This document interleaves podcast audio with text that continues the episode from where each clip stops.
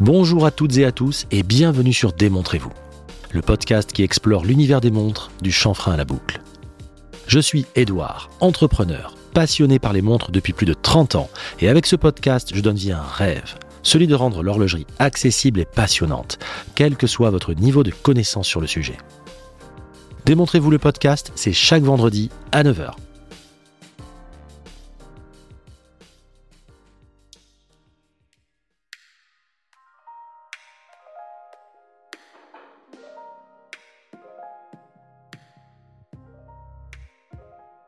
Je suis très heureux de vous accueillir pour ce nouvel épisode.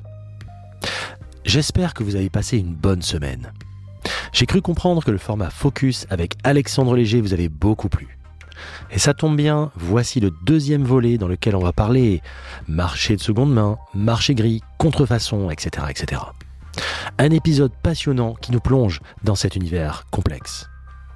Merci à tous pour vos notes, MP et commentaires. Vous êtes vraiment incroyables. Pour ceux qui ne l'auraient pas encore fait, courez mettre une note 5 étoiles ou un commentaire. C'est votre meilleur moyen de soutenir l'émission et croyez-moi, je vous prépare de très belles choses dans un avenir proche. Alors foncez. Allez, pour une fois, je vais faire court et je vous envoie directement l'épisode 2 de ce focus. Je vous souhaite une très bonne écoute.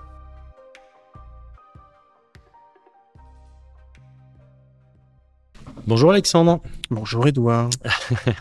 Je suis heureux de te retrouver dans l'émission. Euh, on fait la suite du premier épisode que vous avez euh, que vous avez pu entendre récemment où on parlait de l'évolution de la distribution horlogère. On a commencé un petit peu à glisser gentiment sur l'occasion, sur la traçabilité, sur toutes ces choses-là. On va aujourd'hui encore une fois faire un focus sur tout ça. Aller un petit peu plus loin euh, et je voulais justement qu'on puisse avancer donc sur le marché, le fameux marché de la seconde main vintage ou non d'ailleurs. Hein. On va parler du, du, gris, oui, enfin, tout ça, c'est très intéressant. La contrefaçon aussi, parce que je pense qu'il y, a fort à dire. Il y a, il y a pas mal de choses à dire. La bidouille. La, oui, il y a la contrefaçon, il y a la bidouille. Non mais on va, on va, faire, on va faire des petites cases. on va faire des, petites cases, et des grandes cases. Euh, D'abord, on va commencer par une petite analyse rapide, un tour d'horizon de l'évolution du, du vintage et du gris. Faisons une pause quelques instants afin de vous apporter des précisions avant d'aller plus loin. Dans le même temps que l'effondrement des cryptos et la chute de l'immobilier, l'on observe une baisse globale du marché de la montre d'occasion, avec un sévère ajustement des prix depuis maintenant plus de 12 mois. Recadrage des prix vu comme un mal nécessaire par certains quand on se souvient des tarifs de vente en gris des modèles neufs issus des marques de la Sainte Trinité. Rolex, Audemars Piguet, Patek Philippe pour ne pas les citer, atteignant des sommets courant 2022. Mais en parallèle de tout cela, une autre phase du marché de la seconde main connaît un succès grandissant, celui du vintage. Notamment auprès des plus jeunes qui s'y intéressent de plus en plus et y voient l'opportunité d'acquérir des pièces uniques à des prix plus accessibles. En bref, avoir le frisson et le plaisir de la quête pour beaucoup moins cher. Selon des études récentes, le marché total de l'occasion représente environ 50% de celui du neuf en 2022, soit 26 milliards d'euros pour un marché total de 54 milliards. Et sa part ne cesse de progresser avec le temps. Beaucoup de prévisions allant même dans le sens d'un marché de la seconde main qui dépasserait celui du neuf dans les années à venir. Allez, on revient à notre échange. Comment tu vois cette évolution euh, du vintage et du gris notamment à travers le temps? Alors pour moi, le, le gris tend à disparaître le gris va tendre à disparaître eu égard à ce que les grandes marques vont mieux gérer leur réseau de distribution et ne vont plus donner euh, d'agrément à certains revendeurs multimarques. Hmm. En gros, pour vous la faire très simple, une marque qui proposait à 10 000 euros prix public TTC euh, une, un modèle, en fait, son distributeur allait le payer 4 euh, ou 5 000 euros hmm. s'il l'avait dans les... et il le proposait lui dans sa vitrine à 10 000. Hmm. S'ils n'arrivaient pas à le vendre, si comme tu l'avais acheté à 5000, bah même à 5500 ou 6000, ils pouvaient le vendre, ils gagnaient moins, mais ils perdaient pas. Et en fait, le gris a vécu pendant des, le marché gris a vécu pendant des années et des années euh, avec ça, et on savait tous très bien qu'il y a certaines marques, on ne regardait même pas les prix en neuf, parce que de toute façon, on savait qu'on allait avoir moins 20, moins 30, moins 40% euh, dans le marché gris. Donc ça, c'est déjà, c'était une réalité jusqu'au milieu des années 2010, je pense, 2010, euh, ça commençait un peu à, descendre un petit peu.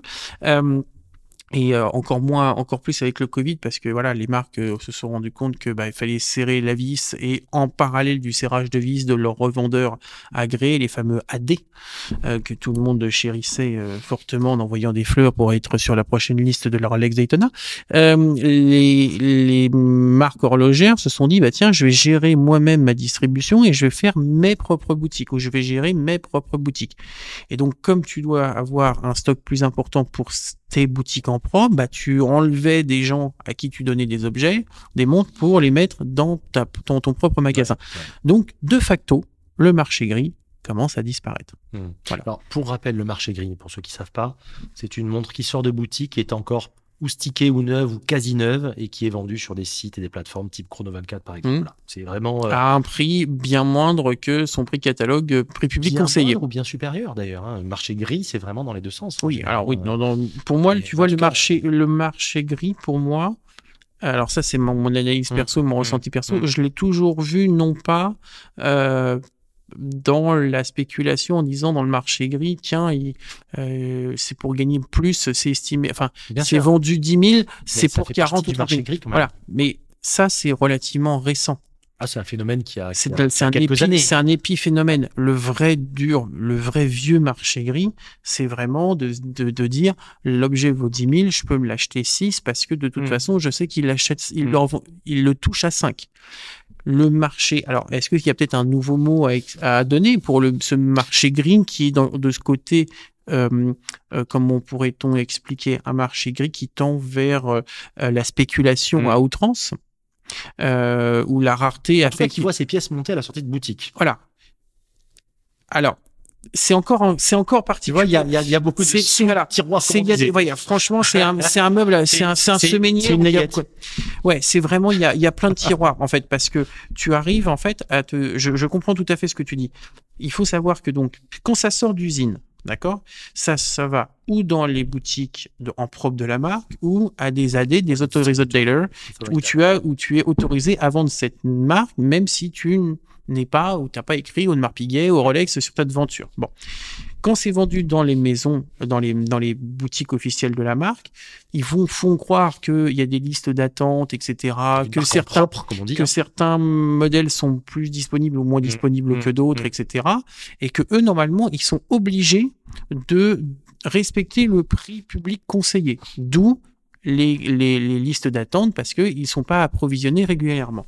Les officiels d'ailleurs, c'est que officiellement, ils reçoivent des montres, mais la petite phrase extraordinaire conseiller prix public conseillé. On vous conseille, nous marque, on vous conseille de le vendre à ce prix-là. Si vous avez un gogo, présentation sur les plats cuisinés, tu sais, c'est pareil. Si vous avez un gogo qui est capable de mettre trois pas le, pas le prix, hein. mais faites-le, faites-le.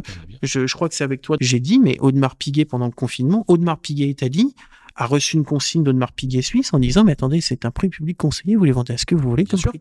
C'était chez Rolex aussi hein, je te rassure. Voilà donc c'est pour ça que je, on, distingue ces deux ces deux ces deux canaux là et après il y a eu encore d'autres choses ce que ce que la, la marque tu enfin le le réseau de distribution dont tu me parlais tout à l'heure au café euh, il y a eu des revendeurs qui étaient on va dire entre guillemets spécialisés dans le déstockage officiel de certaines grandes maisons d'horlogerie.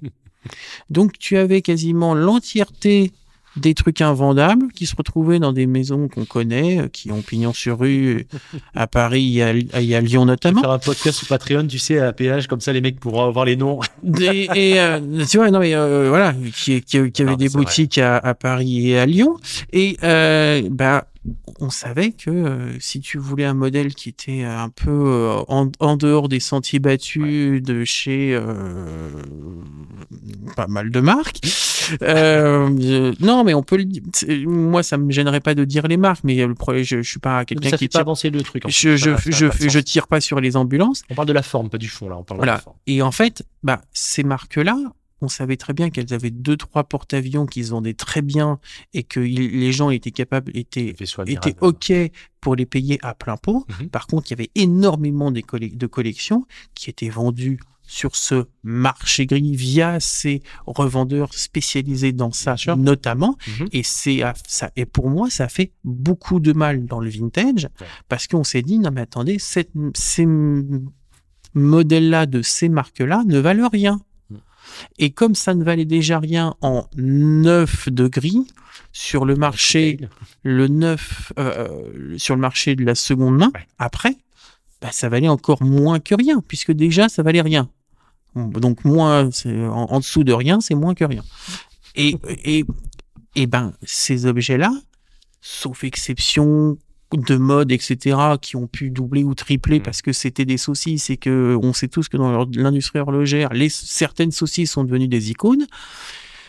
Ben voilà. Donc, en fait, c'est pour recontextualiser. Je l'ai fait, j'ai pris un peu plus de temps, mais ça Tout va fait. permettre, ça va permettre à tout ce qu'on va dire après que les gens un socle. comprennent. Ce que j'expliquais, effectivement, tu as raison de, de- En fait, il y a des sous-cases sur le, sur, le, sur le grand panneau. Il y a Voilà. un panneau gris. Le gris, c'est globalement ce qui est vendu euh, euh, et qui est encore neuf ou quasi neuf, qui est vendu après, à- à- qui est pas vendu directement par la marque. Mais tu as des choses avec des moins-values, as des plus-values, as qui sont vendues par des canaux de distribution différents. Enfin voilà, il y a tout un tas de cuisines internes et externes à la- de la marque qui, qui permettent de faire le, le goulet d'étranglement Mmh. et le fameux, et le fameux euh, biais d'écoulement des- de Mmh. certains modèles, on le sait très bien. Euh, on parlait dans l'épisode précédent de la perte de lien, justement, de les marques horlogères, les grands groupes, etc. Finalement, sur garder le lead avec son client après le premier achat, euh, arriver à authentifier dans le temps, garder le lien, etc. C'est compliqué quand même. Une équation qui n'arrive pas à résoudre. Toute ta phrase, je vais faire, je vais, je vais, je C'est vais- une grande question, je je, je vais vous cou- je, je, vais couper, je vais couper dans la, je vais couper dans la question. Première partie de la question que j'ai entendue, le lien avec les clients. Euh, il faut quand même reconnaître euh, à César ce qui est à César.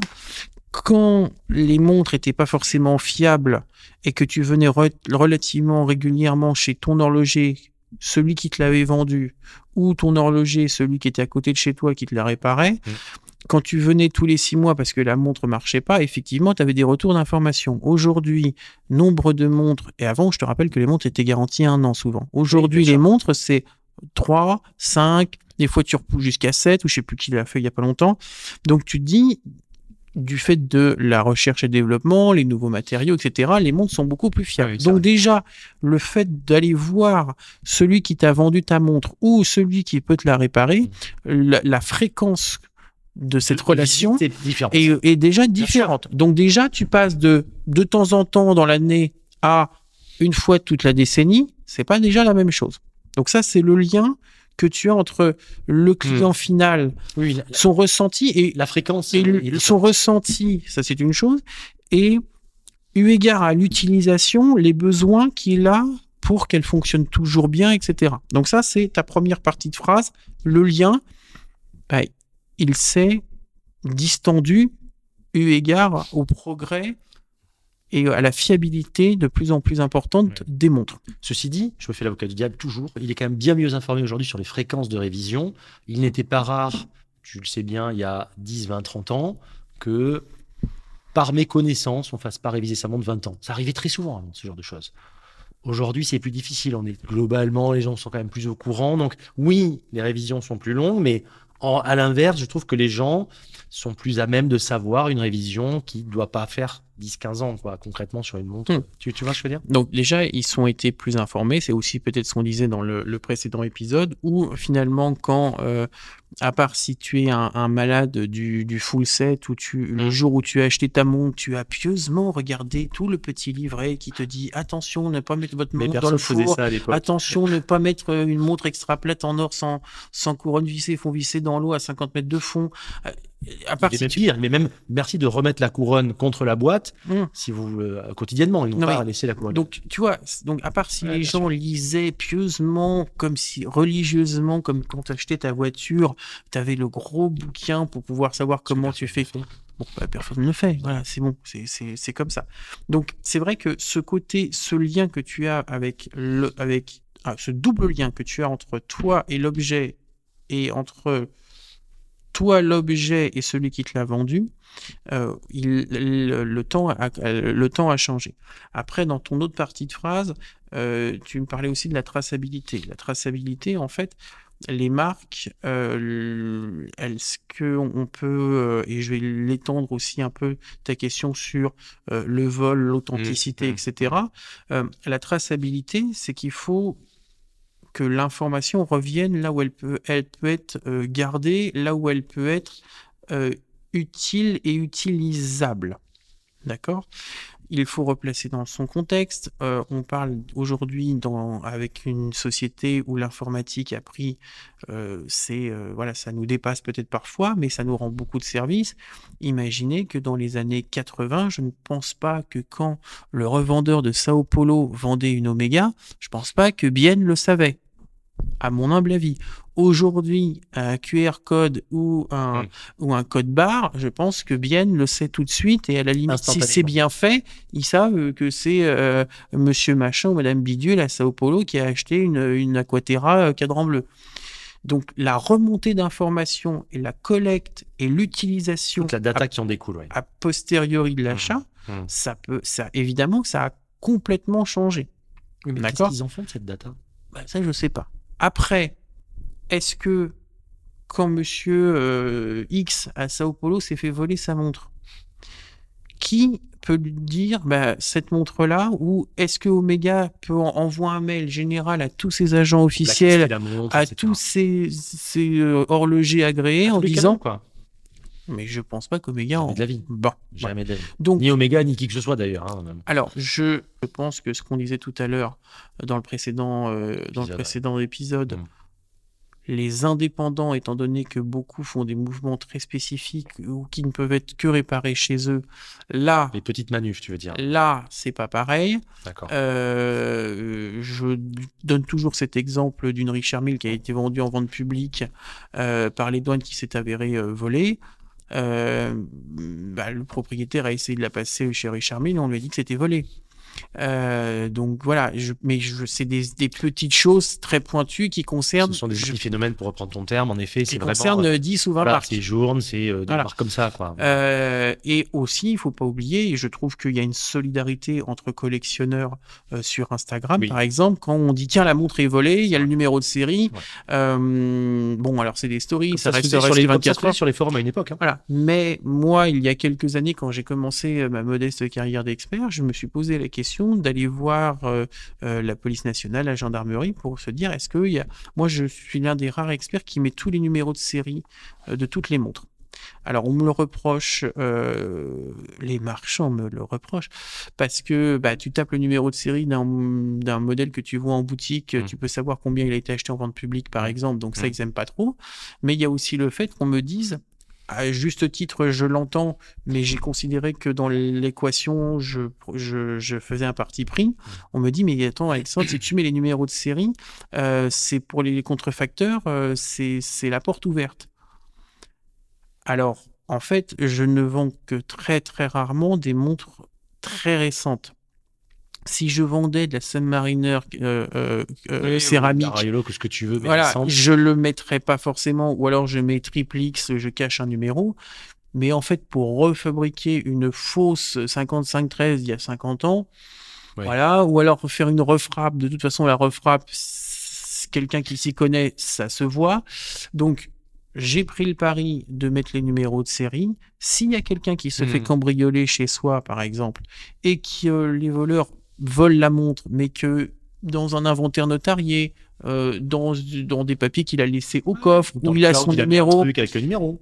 Il a numérisé ses documents. Clac, clac, clac, clac. Tiens, je regarde sur Internet. Ah bah, elle est passée dans la vente de machin. Ou tiens, elle est... Là, moi, je trouve que c'est faire donner un service aux collectionneurs qu'en tant qu'expert, de mettre les numéros de série pour justement que cette traçabilité. Mais c'est en tant qu'expert, c'est pas en tant que marque.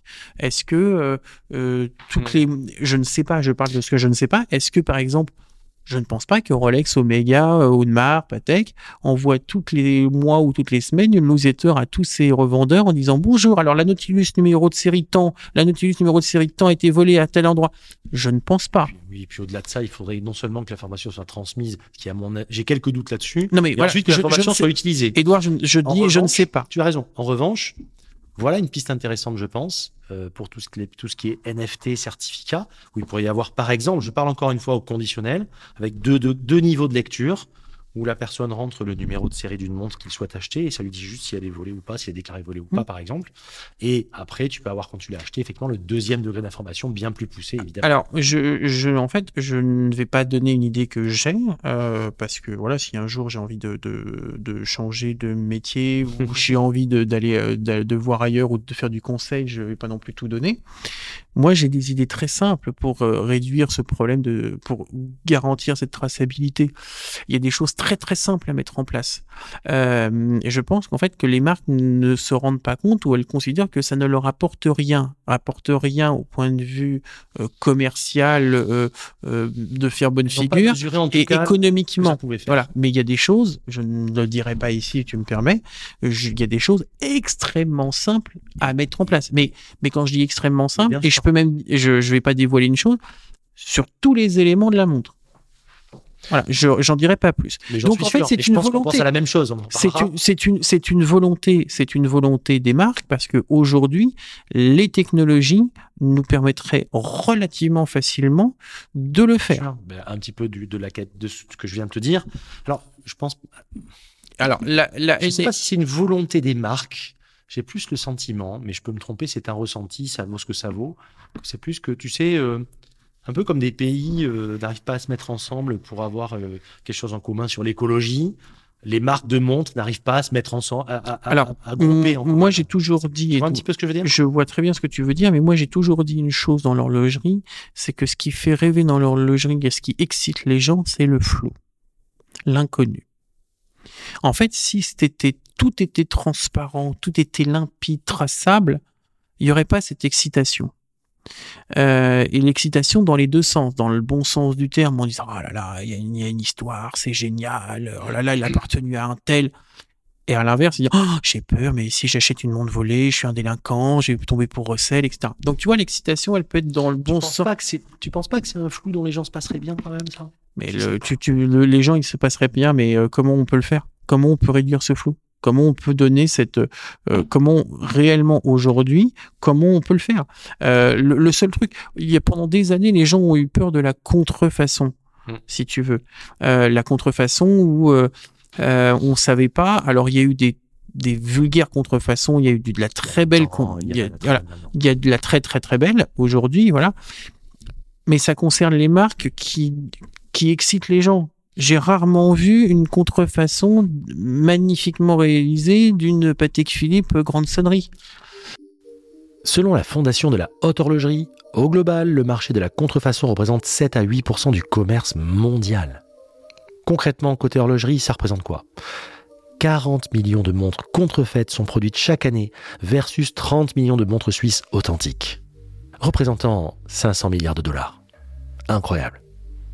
Si vous voulez en savoir plus sur les contrefaçons, je ne saurais que trop vous conseiller de regarder l'excellent épisode de Watch Observer avec Fabrice Guéroux. Une référence en la matière.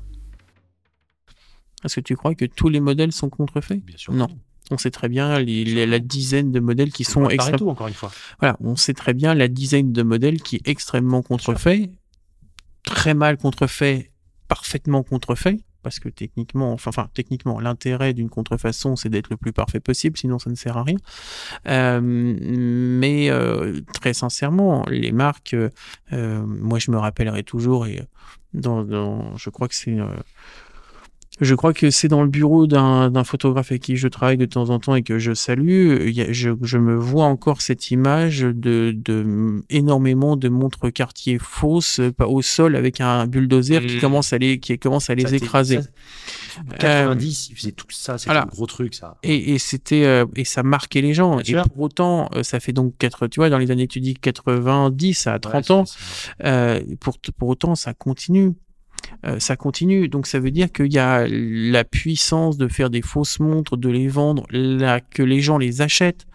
Parce que c'est comme la drogue ou c'est comme d'autres choses. S'il n'y avait pas de consommateur final, il n'y aurait pas de producteur au départ. Donc, si il y a ces produits parce que il y a une demande. Et une demande, en fait, je pense que la demande, c'est c'est- en fait dans la contrefaçon, j'en ai régulièrement, euh, euh, j'en ai régulièrement dans, dans les mains, des, des plus ou bien plus ou moins bien faites. Il y a des gens qui achètent de la contrefaçon qui ne savent pas ce que ça vaut au prix neuf. Ils vont sur des marchés. Alors, j'ai rien contre, ce n'est pas du tout méchant quand je citais des endroits, mais que tu vas en Asie du Sud-Est, que tu vas au Moyen-Orient, etc. T'achètes des trucs sur le marché, tu t'achètes ça 100, 100 euros. Je dis une bêtise, hein. T'achètes 100 euros. Pour le commun des mortels, ils se disent, oh, waouh, c'est une grosse somme, ça doit être une vraie.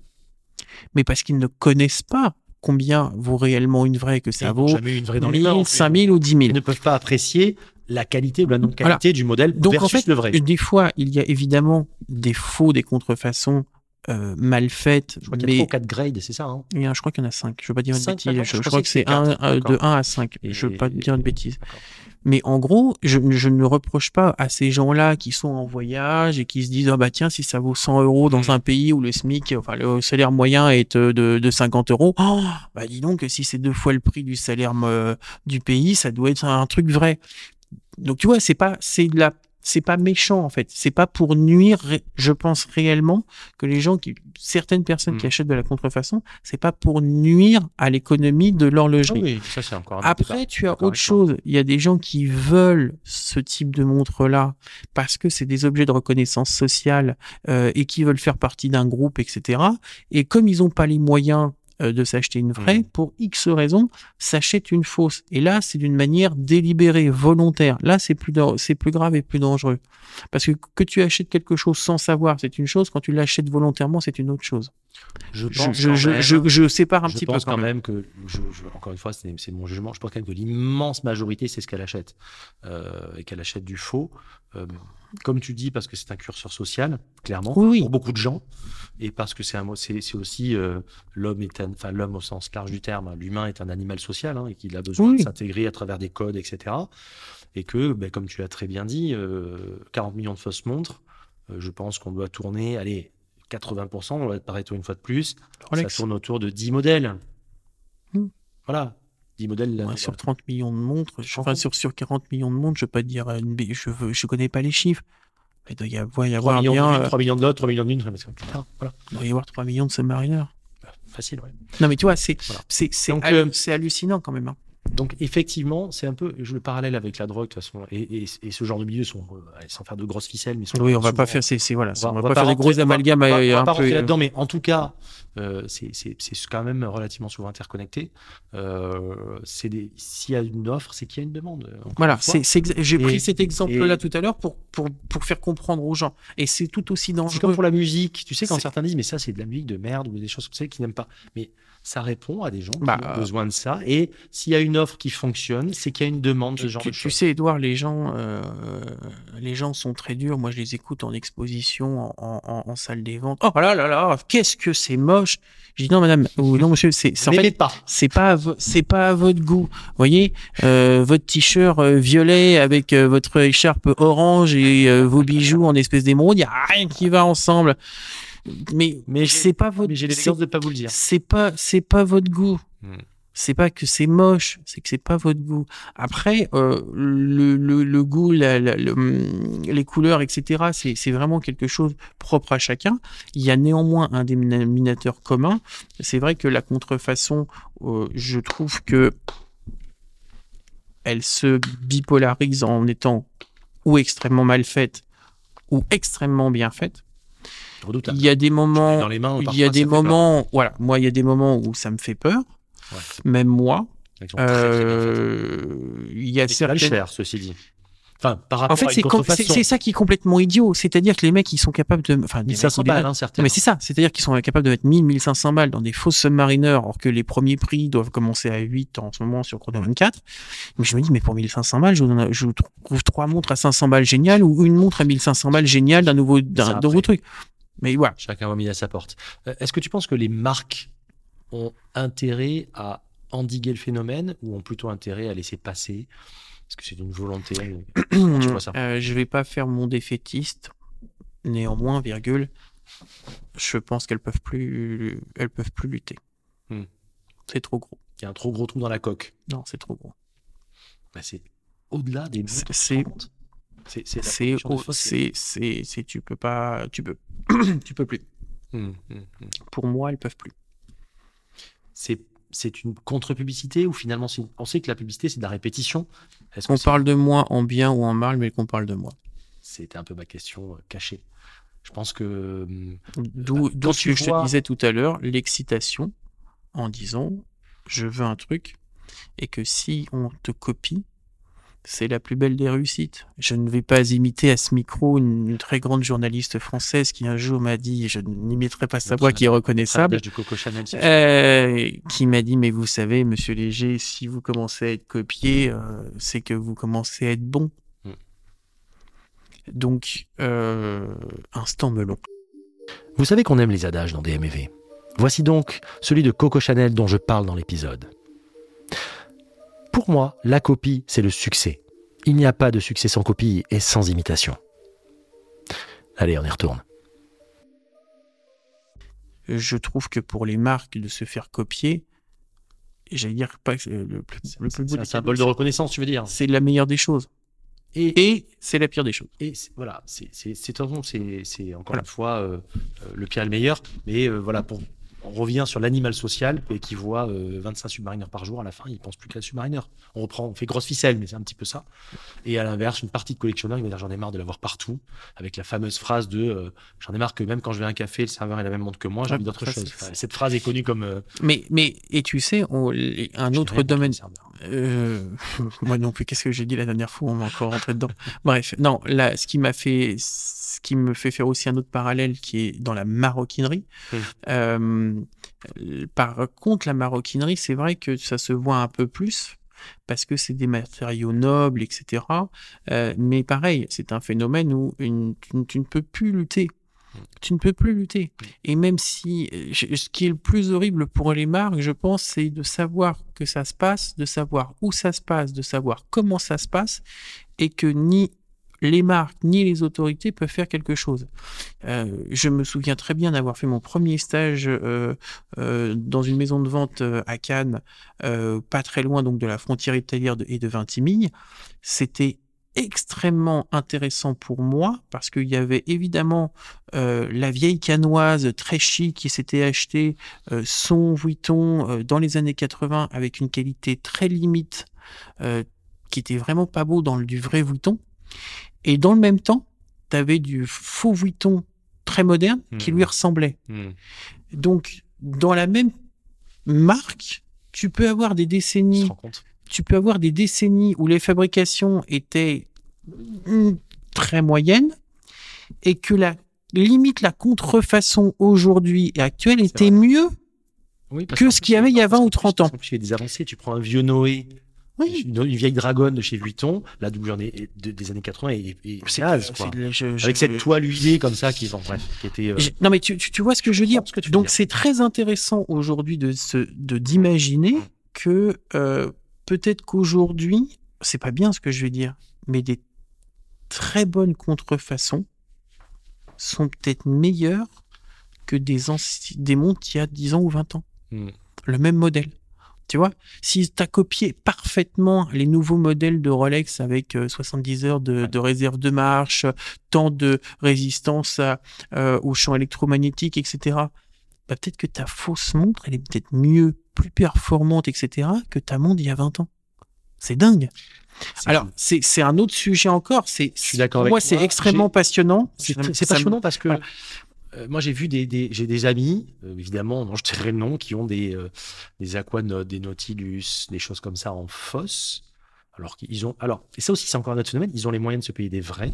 Ils ont des vraies montres au coffre, des choses comme ça hein, vraiment et qui se payent la fosse. Et attention, ils, ils, ils les ont, ils partent en vacances, elles sont étanches, elles marchent, elles sont précises et les Alors, les portes. Hein, je- Je fais pas attention encore une fois, on ne fait absolument pas l'apologie de ça. Moi je suis totalement contre. Mais ce que je veux dire c'est que Alors, pour que il y a eu, il y a eu très beaux faux maintenant, très bien réalisés en tout cas. Tu sais, je, je ne veux pas va dire, faire euh, je ne veux pas dire une bêtise, mais ça a toujours existé de faire, euh, d'avoir le, le vrai et le faux dans une même collection. Hmm. Euh, tu peux, pas moi, nouveau, en vrai, nous, voilà. sur le soleil, hein. en, en bijoux, je l'ai toujours, je l'ai toujours vu. Je dis toujours au commissaire président, ah, attention, attention, faites gaffe, il y en a une qui doit être vraie, une qui doit être fausse. parce que tu mettais le gros caillou de 5 carats euh, et tu te faisais faire la même en plastique ou en strass, quand tu allais te faire le, le t'allais au pain euh, chercher euh, euh, ta baguette, bah si un jour on, tu, on voulait t'agresser, tu dis non mais prenez la bague. Alors tu sais très bien que c'était la fausse. Et quand tu étais avec ton mari, ton chauffeur qui te déposait devant l'Opéra Garnier, évidemment que tu mettais la vraie ou quand tu es resté chez toi, voilà. Je crois qu'un jour c'était euh, euh, une des une des baronnes Rothschild qui a dit un, un de ses invités qui vient le voir et qui fait qui fait oh madame la baronne, oh le tableau que vous avez est magnifique. Oh là là, c'est vraiment euh, c'est vraiment la copie de celui qui est à Versailles. Et la baronne a répondu non non c'est celui-là le vrai de tout temps, même dans, dans des très grands milieux, si tu veux, on a fait l'objet, le vrai qu'on exposait pour soi, qu'on avait pour soi, Ouais. et on avait l'autre, le faux, une copie ou très approchant pour, le- pour bah, d'une autre, d'une autre utilisation. Donc, si tu veux, dans tous les domaines, c'est pas forcément bijoux, euh, montres. Moi, j'avais des, Avec des- des amis mes parents qui, euh, qui, qui fabriquaient des faux tableaux et Mais qui étaient sûr. demandés par des administrations. Par, enfin, Bien sûr, ça a toujours et existé. Des très très belles copies qui étaient bien souvent les, celles qui étaient exposées. Oui, bien sûr. bien non. Donc, euh, euh, Tu vois, ce phénomène, il est pas. Ce que je veux il n'est expliquer à tes il n'est pas propre à l'horlogerie. Euh, il est pas, il est pas, euh, il est pas. C'est pas un truc qui a deux ans. Ça fait très longtemps. Ouais. Il s'est perfectionné. C'est ça qui est qui est dangereux. Oui. Et c'est de plus en plus perfectionné. Les valeurs qui sont brassées sont de plus en plus importantes. Euh, mais il faut faire comprendre à tes auditeurs que la contrefaçon, euh, alors, c'est pénalement répréhensible ce que je vais dire. Et j'en suis conscient. Je sais, je- je- vas-y, vas-y, vas-y. J'ai une idée de ce que tu vas dire. Vas-y. Je préfère quelqu'un qui, quand il peut pas se payer une vraie, commence par une fausse, bosse, se débrouille dans la vie et soit content d'avoir une fausse où c'est comme un médicament, tu sais comment on appelle ça, un, euh, un placebo. Hmm. Je préfère que pendant un an, deux ans, il ait un placebo qui bosse et qui après s'achète, qui s'est toujours rêvé et qui pète ou qui s'amuse à la passer du quatrième étage, le placebo, et qui se fasse plaisir avec un objet. Alors c'est c'est pénalement, c'est pénalement répréhensible. T'as de la chance, on est sur un podcast. Non, non, mais je, je suis honnête, mais je, je, je, Sans je, non. je n'encourage pas les gens Bien à sûr. le faire. Je dis juste que je le comprends. Voilà, D'accord. je, je le comprends. Je peux t'illustrer le truc très facilement, euh, puisque j'en suis le premier concerné. J'explique dans le premier épisode du podcast il y a un an que j'ai acheté quand j'avais 13 balais Hum, des Rolex à New York. Alors à l'époque, c'était marqué Oyster Perpetual, c'était à quartz. Enfin, c'est une catastrophe, la couronne à l'envers. Enfin, si je l'explique, j'invite ceux qui n'ont pas écouté à écouter cet épisode. Euh, et ça valait, ça valait 20 dollars. hein. Et tu, le doré partait au bout de trois jours. hein. C'était une cata. Une cata. C'était pas parce que je voulais acheter une fausse, mais c'est parce que je rêvais de la vraie. Et dès que j'ai pu le faire, je me suis acheté des vrais. Voilà. Tu vois un petit peu le- la démarche. Non, mais je, je suis Et déjà à l'époque, c'était pas mon truc d'acheter du. Mais voilà, mais quand t'as, évidemment, à, à 13 ou à à 12 ou 13 ans, tu vas pas t'acheter une Voilà, Rolex. et je, je, je ne fais pas. Encore je- une fois, on ne fait nullement l'apologie de la, de la contrefaçon. Voilà, je- On explique juste le phénomène pour que les gens comprennent. c'est tout. Euh, Qu'est-ce que tu conseilles et qu'est-ce- quelles sont les précautions que tu donnes à quelqu'un qui veut acheter justement une des marques les plus connues euh, et qui veut acheter une pièce de seconde main ou au gris ou ce que tu veux Quelles sont selon toi les règles élémentaires pour éviter les problèmes? Alors, je pense qu'il faut aller vers les bonnes personnes. Hmm. Euh, aller vers les bonnes personnes où vous allez chez des professionnels qui sont établis depuis des dizaines d'années, qui ont pignon sur rue, qui ont une boutique physique, etc. Même si ça encore, c'est pas encore, tu sais. Tu me- Que je t'ai montré quelque chose tout à l'heure à la terrasse Ouais. du café. Mais tu comprends ce que je veux dire Bon, j'arrive, bouge, bouge pas, j'arrive. bouge pas, bouge pas, j'arrive. Quand je démarre la voiture pour que ça chauffe. Bouge pas, bouge pas, j'arrive. Il y a ces professionnels établis, connus de tous, Ouais. etc. Je- comme je l'ai toujours dit, on est un- dans un univers de passion. Même si des gens très passionnés vous parlent de choses, vous les vendent, il faut que vous ayez l'intelligence et le recul nécessaire pour vous faire votre propre opinion. Avant tout achat, lisez, renseignez-vous. On est dans une période où on a accès beaucoup plus facilement à des informations écrite et iconographique avec des images. Renseignez-vous, renseignez-vous, renseignez-vous sur la personne qui vous le vend, renseignez-vous sur l'objet, Mmh. euh, renseignez-vous sur qu'est-ce que c'est une Frankenstein, qu'est-ce que c'est un changement, un, un cadran de service, est-ce que euh, pour vous un cadran de service c'est grave, c'est pas grave, est-ce que vous avez envie de lire l'heure dans la nuit dans une montre qui a 80 ans ou vous avez ou euh, non 80 ans faut pas exagérer 60 ans euh, ou pas, quels sont votre curseur, moi j'aime bien parler avec un curseur, bah, qu'est-ce que vous acceptez qui a été modifié dans un objet pour qu'il fonctionne comme à l'origine, si ce n'est mieux? Euh, il faut que vous- les gens qui veulent acheter un objet, une montre, euh, il faut qu'ils fassent un petit travail avant. Voilà. Après, Faut faire euh, ses devoirs. voilà, faut faire ses devoirs, etc. Euh, comme un peu ton histoire de la Rolex que tu as, que tu viens d'expliquer. Alors ça encore non plus, je vais pas être gentil, mais n'ayez pas peur, vous allez vous faire planter. C'est-à-dire que vous allez vous tromper. On va vous tromper volontairement, involontairement, d'une manière gentille, d'une manière méchante, un peu, beaucoup. Tu vois, dessein ou tu, non. tu vois, le, tu vois les courbes où tu mets, euh, il est capable de faire Oui, plein de choses L'étoile, tu sais. Voilà, l'étoile, machin. Bon. Donc, ayez conscience de ça. Mm. Euh, Il y a toujours Plantez-vous. on se fait avoir. Plantez-vous. plante. Je vous conseille de vous planter. Alors, c'est dur ce que je dis, mais vous verrez, c'est formateur. Plantez-vous le plus rapidement possible Ouais. quand vous commencez une collection et plantez-vous sur un petit objet. Mm. D'accord? D'accord avec toi. Euh, Ça, c'est quelque chose d'important. Ensuite, vous avez des gens qui vous vendraient n'importe quoi. De toute façon, ça se sait. Et si ça se sait pas à un instant T, au bout de quelques années, ça se sait. Et si ça se sait au bout de quelques années, s'ils sont encore là, c'est qu'il y a des puissances derrière, il y a encore des trucs encore plus troubles, et faites encore plus attention. Sinon, ils ont disparu. Donc, en fait, c'est très attention à ça. Euh, je t'ai montré un message euh, tout à l'heure Mm. euh, dans une maison avec qui je travaille. J'ai dit, je ne veux pas que vous preniez en dépôt des objets s'ils viennent de telle ou telle personne. Hmm. Il s'est avéré que ce que j'ai dit s'est ré- révélé vrai. C'est-à-dire que le cadran est pas bon, le- la, fiche, il n'y avait rien d'écrit sur la facture, que l'entre, dans l'entrecorne, les numéros de série ont été meulés. Et je dis, mais cher monsieur, je ne la prends pas. Mais oui, mais elle est Et- bonne, j'ai une facture. Je dis, mais monsieur, vous l'avez acheté chez monsieur X. Après, ce c'est qu'on vient de vous non. dire depuis tout à l'heure et depuis l'épisode précédent, entre les papiers punchés, non punchés, les vraies fausses cartes, euh, les vrais faux sets reconstitués, les vrais faux cadrans repeints.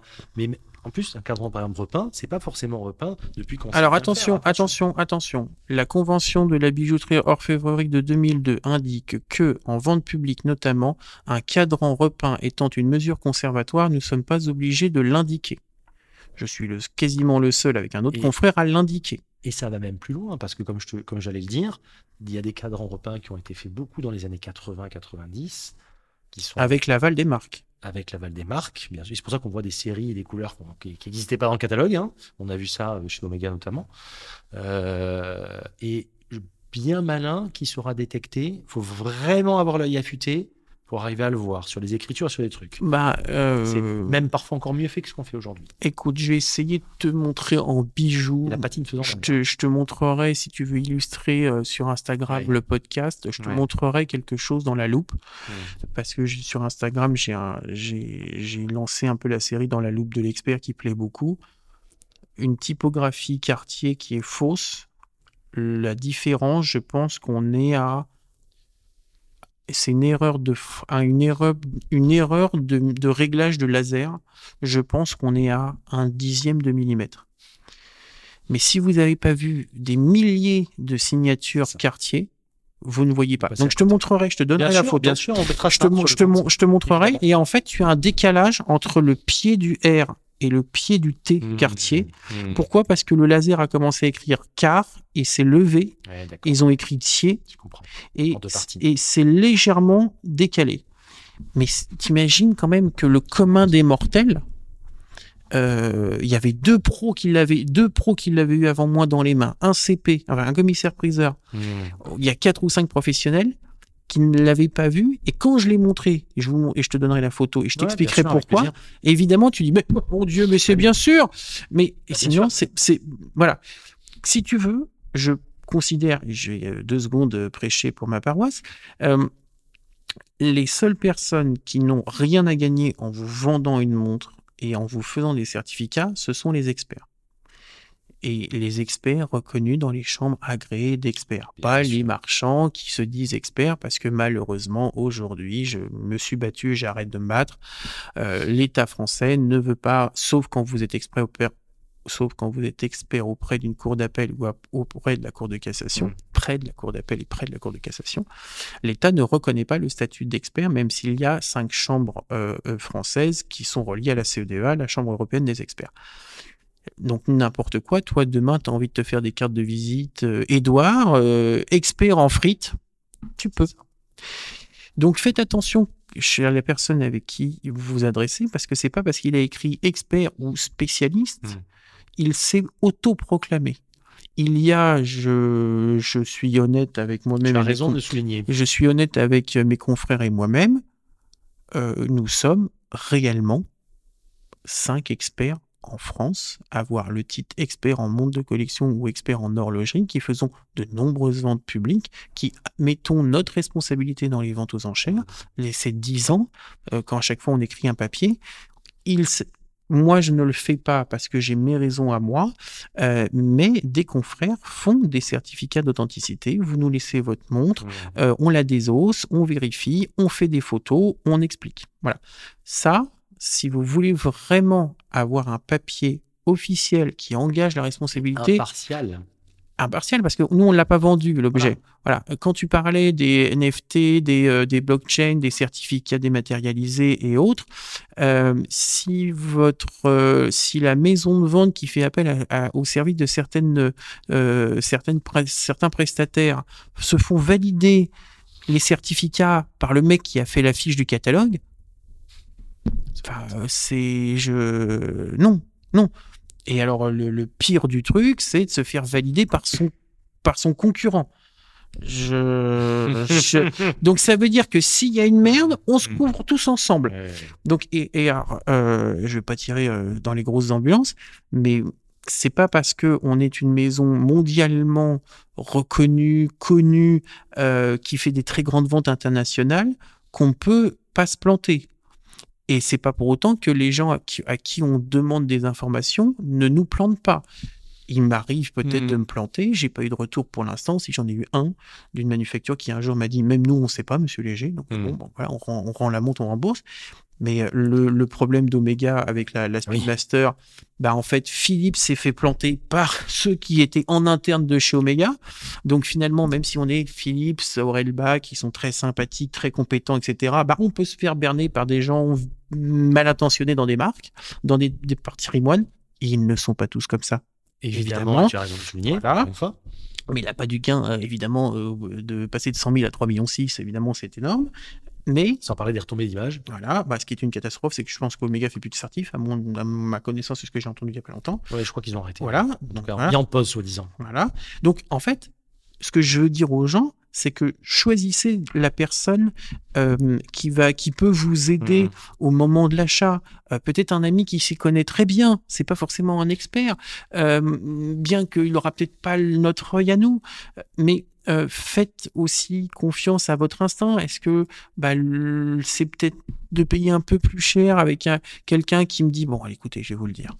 Cette montre-là, c'est la montre de mon notaire. Donc euh, la dernière fois que j'ai été le voir, il me l'a vendu, machin. Regardez la traçabilité. Bon, ouais, je- euh, vous La dites ah, bah, tranquillité d'esprit, je dis ah bah, ah bah c'est 300 euros de plus. Bah, je dis bah voilà la tranquillité c'est quoi? Donc tu, tu vois ce que je veux dire Edouard, c'est que tu te dis bah des fois tu vas payer un tout petit peu plus cher dans une petite boutique qui est peut-être moins pignon sur rue, moins dans les grands boulevards ou moins euh, Mm. moins dans des quartiers très chics, mais avec plus d'authenticité. Plus de transparence. Voilà, plus de transparence, même si c'est 100, 200, 500 euros ou Il faut. 1000 euros versus euh, quand c'est une montre à 100 000 Bien sûr.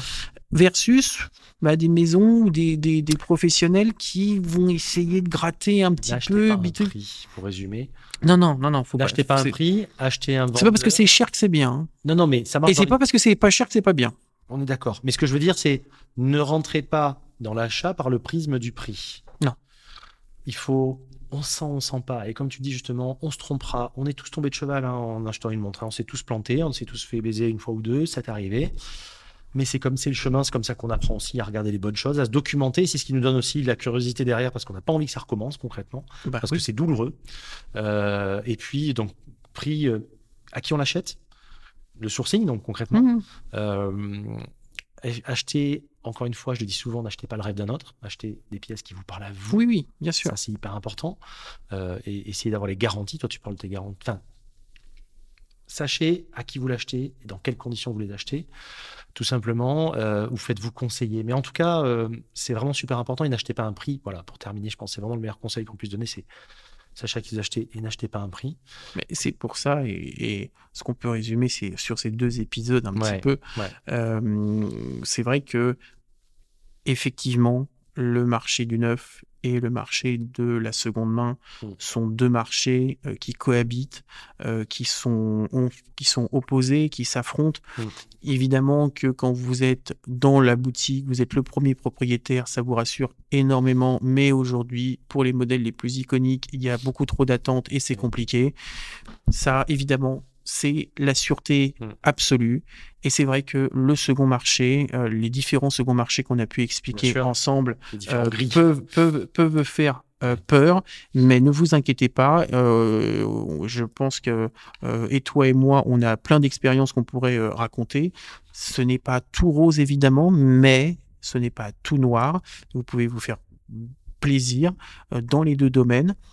Il faut juste que vous ayez certes cette passion-là, mais un peu de recul pour savoir à qui, comment et pourquoi vous adresser à certaines personnes pour réaliser un rêve, notamment euh, quand vous achetez une montre. Parfaitement résumé. Entourez-vous entourez-vous de gens de confiance.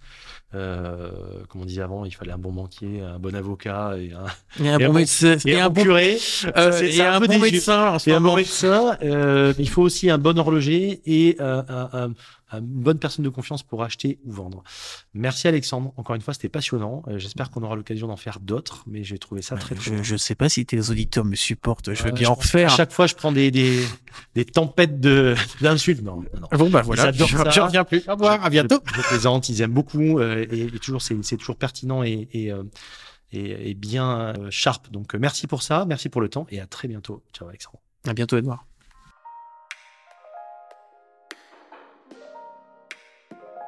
Nous arrivons à la fin de cet épisode. J'espère qu'il vous a plu. Comme toujours, si tel est le cas, je vous invite à liker, partager, commenter et pensez à mettre une note 5 étoiles sur Apple Podcast ou Spotify par exemple. Ça ne vous prend qu'une seconde et ça aide tellement la chaîne à progresser et puis ça me donne de la force. Comme d'habitude, vous pouvez me contacter par mail à l'adresse contact at démontrez-vous.com ou en DM via le compte Insta démontrez-vous. Et n'oubliez pas de vous abonner à la chaîne YouTube. Et enfin, comme chaque vendredi, voici venu le temps de notre adage. On est une fois de plus sur un adage de Coco Chanel, mais écoutez plutôt. Le luxe n'est pas le contraire de la pauvreté, mais celui de la vulgarité. Je vous laisse méditer là-dessus, je vous dis à vendredi prochain 9h et surtout et plus que jamais portez ce que vous aimez. Ciao